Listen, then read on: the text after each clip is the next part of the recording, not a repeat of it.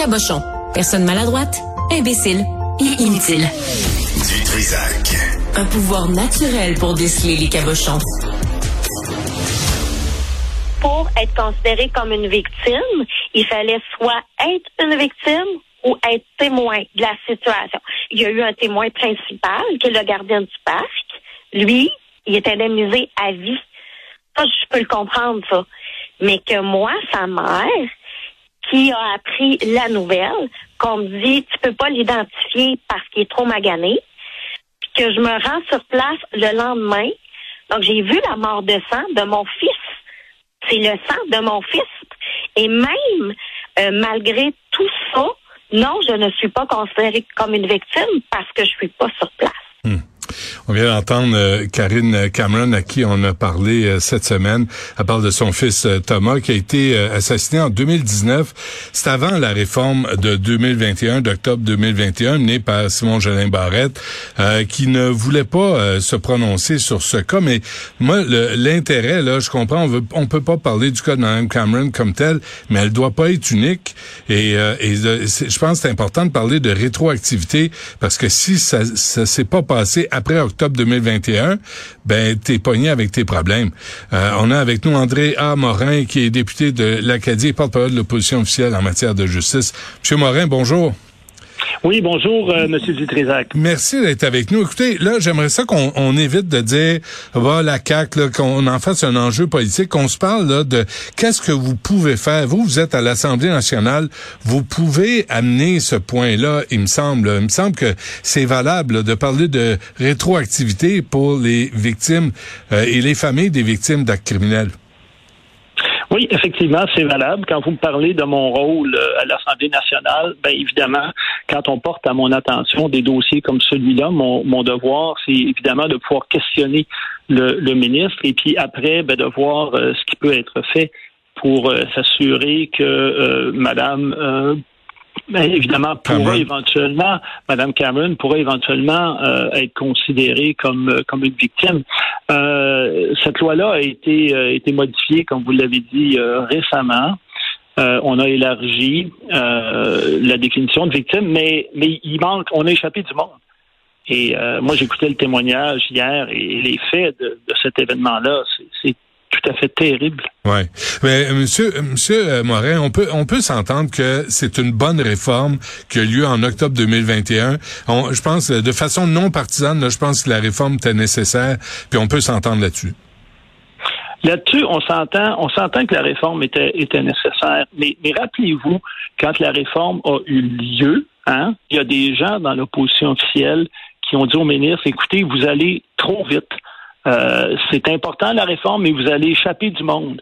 Puis là, ben aujourd'hui, vous et moi, on se parle. Puis il y a du monde qui a été échappé. Euh, par, exemple, là, échappé du monde. Là, le cas de Mme Cameron, c'est clair. Son fils est tué en 2019. Elle n'est pas dans le parc ben, pour assister aux 62 coups de couteau. C'est quand même aberrant de, de, demander ça à la famille, à la mère d'une victime.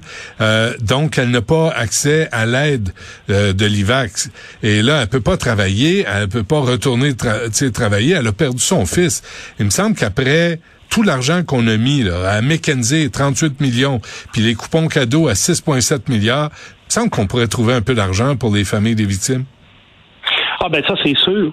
C'est essentiel parce que euh, les gens euh, comme comme Madame comme Madame Cameron qui, qui souffrent visiblement, qui a évidemment qui a été témoin après euh, le drame de ce qui restait de la scène de crime, c'est ce que j'écoutais dans votre émission.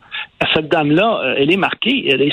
c'est, évident. Écoutez, pensez-y. Là, c'est une mère. Là, elle a vu le sang là, de son fils. Alors, il faut être capable. Euh, puis moi, ben, c'est pour ça, entre autres, que, que, je suis en politique. Il faut être capable d'avoir des outils législatifs qui vont faire en sorte qu'on va avoir de la considération pour ces gens-là, puis qui vont être capables de recevoir des services de l'État. On a, on a élargi les critères dans la réforme, c'est vrai, vous l'avez mentionné, mais, mais pas, mais pas, mais pas assez. Puis une des choses qu'on note dans, dans le texte de loi, puis vous l'avez mentionné aussi, c'est que on a mis beaucoup d'emphase sur ou bien, bon, évidemment, quand c'est pas un meurtre, la, la victime, donc la personne qui survit mais qui est victime, ou encore le témoin. Euh, mais le témoin de de la scène ou le témoin au moment de la perpétration. Et là, ben, écoutez, ça fait qu'on échappe du monde parce que madame, elle, elle a vu la scène après, c'est ce que j'ai compris. Et là, elle est elle va être affectée pour le restant de sa vie et là, elle, est incapable de se faire indemniser. Puis l'esprit de la loi, c'est justement d'être capable d'indemniser les victimes. Donc, il y a un manque. C'est, ce qu'on dit finalement, M. Morin, c'est euh, à Mme Cameron, mais, mais je, je, sais pas, là, moi je dis ça, mais elle doit pas être seule dans son cas. C'est l'IVAC et le gouvernement le, le, leur disent euh, ben, démerdez-vous avec votre deuil, votre traumatisme et vos comptes courants à payer. Exact, tout à fait. Puis il y a des gens là qui, qui vont être victimes ou qui vont avoir comme Mme Cameron, qui à un moment donné auront été malheureusement tellement affectés ou traumatisés qu'ils vont avoir des problèmes à, travailler. Et ça, je le comprends très bien. Donc, il faut que l'État, quand vient le temps pour l'État de remplir sa mission, que l'État soit capable de considérer ces gens-là. Euh, puis là, bien évidemment, le texte de loi, c'est une amélioration, mais moi, je pense qu'il faut continuer à le bonifier. Monsieur Morin, euh, j'aimerais ça vous entendre. Là, on a on a communiqué avec les relations euh, de presse de Monsieur Jolin Barrette. Là, on nous a répondu une, une lettre que bon. Euh, mais dans la lettre, il y a un passage qui dit malheureusement, nous ne pouvons refaire le passé. Moi, j'ai ça quand on, on, s'adresse à moi comme je suis un imbécile. Là. On le sait qu'on peut pas refaire le passé, mais avec la réforme, nous nous assurons que les personnes victimes soient mieux accompagnées mieux soutenues, euh, soutenues à l'avenir. Ce sont d'ailleurs près de 7000 personnes victimes supplémentaires qui ont pu bénéficier de l'IVAC dès la première année de réforme. Nous ne pouvons évidemment pas nous immiscer dans un cas particulier. Est-ce que est-ce qu'il n'y a pas lieu là de on, je comprends qu'elle peut pas dire voici on va régler le cas de Mme Cameron en particulier, mais il n'y a, y a pas lieu de se poser des questions sur la rétroactivité? Ça, je vous dirais, euh, habituellement, habituellement, un texte de loi n'est pas rétroactif. Règle générale, quand on, adopte des lois, là. Mais, mais une fois que j'ai dit ça, euh, Monsieur Dutrisac, euh, il y a moyen dans un texte de loi de rédiger des dispositions qui vont faire en sorte que ça va accorder, si vous me permettez l'expression, une certaine rétroactivité. C'est-à-dire que tout dépendant de l'état de la personne ou tout dépendant de son cas au fur et à mesure que le temps passe, que la personne pourrait être indemnisée éventuellement. Parce que là, je comprends que dans le cas de Mme Cameron, son état ne s'améliore pas. Donc, elle subit toujours les contre-coups. Et ça, je pense que il faut, euh, il faut être, il faut être créatif, puis il faut être capable euh, avec euh, la loi actuelle, comme je vous dirais, de d'essayer de venir en aide absolument à cette dame-là. Sinon, ben, et vous l'avez souligné, Madame Cameron n'est probablement pas la seule au Québec, ben, de faire en sorte que des lois, par exemple, ça se modifie à nouveau, puis que de faire en sorte qu'il y a une disposition législative qui pourrait éventuellement l'aider compte tenu qu'elle souffre toujours hmm. de ce qu'elle a vécu il y a,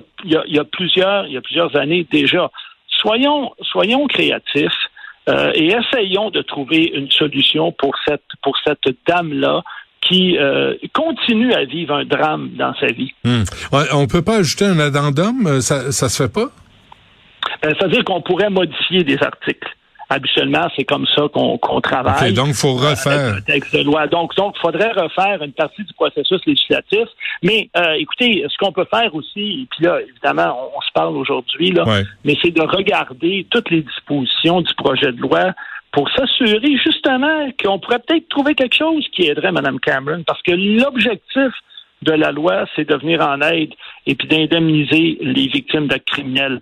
Et pas uniquement, pas uniquement dans un élément que je vous dirais euh, euh, pécunier ou dans le cas d'une perte matérielle. Là, ici, on parle beaucoup d'intégrité ou psychique ou psychologique, donc de venir en aide à ces victimes-là pour qu'elles soient capables, même si c'est quasi impossible, mais de, mais de mieux fonctionner dans notre société.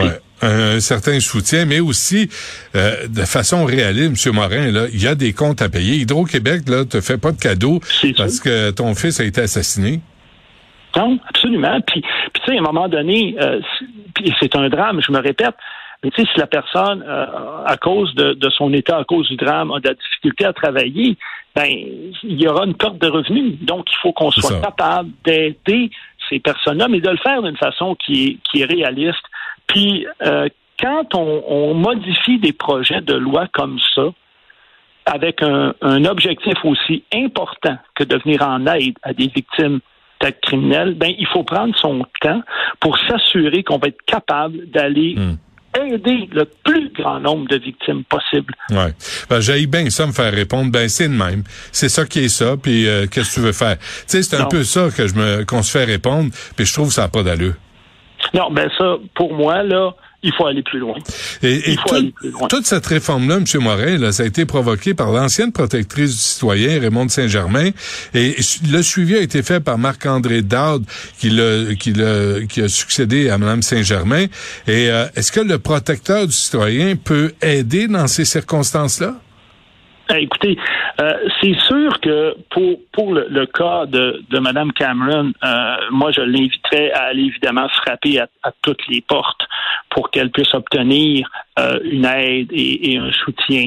Ça, ça m'apparaît, ça m'apparaît évident. Et puis à ce moment-là, ben le protecteur du citoyen pourra regarder regarder son cas. Mais mais c'est sûr que moi, comme porte-parole de l'opposition officielle, c'est certain que, que je regarde le projet de loi, la réforme. Je regarde les gens qui ont malheureusement euh, été échappés de cette réforme. Ouais. Puis euh, ma réflexion, c'est on peut pas on peut pas dire à une personne comme ça, écoutez, il est trop tard, bonjour. Il faut il faut il faut il faut être créatif, il faut trouver une solution. OK. Et euh, et puis c'est ce que, ben, évidemment moi c'est c'est c'est ce que je fais là. Ouais, c'est votre job euh, comme opposition officielle. Alors, c'est votre job. Alors, en conclusion, M. Morin, qu'est-ce que qu'est-ce que vous pouvez faire concrètement? Ben écoutez, concrètement, là, euh, moi, je vais essayer de, de retourner toutes les pierres en regardant les dispositions du projet de loi pour m'assurer qu'il n'y aurait pas, à un moment donné, quelque chose sur lequel on pourrait se raccrocher pour aider ces personnes-là. Ça, ça fait partie de ma job. Puis éventuellement aussi, euh, aller questionner le ministre pour être sûr qu'on n'échappe pas personne. Puis écoutez, euh, vous l'avez décrit dans votre émission, j'ai lu dans les journaux en ce qui a trait euh, au drame et à la façon dont, dont, dont le fils de madame est décédé. C'est effroyable. Mm. Alors écoutez, moi, quand j'écoutais ça, je pouvais pas faire autrement que d'avoir énormément d'empathie pour Mme Cameron. Absolument. André Morin, député de l'Acadie et porte-parole de l'opposition officielle en matière de justice. Un gros merci à vous, puis on va suivre le dossier. Je vous ai à l'œil, là. Là, je vous, je vous suis, là. C'est bon, ben moi, je vais continuer à faire ma job. Super. Merci, M. Morin. Salut. Au revoir.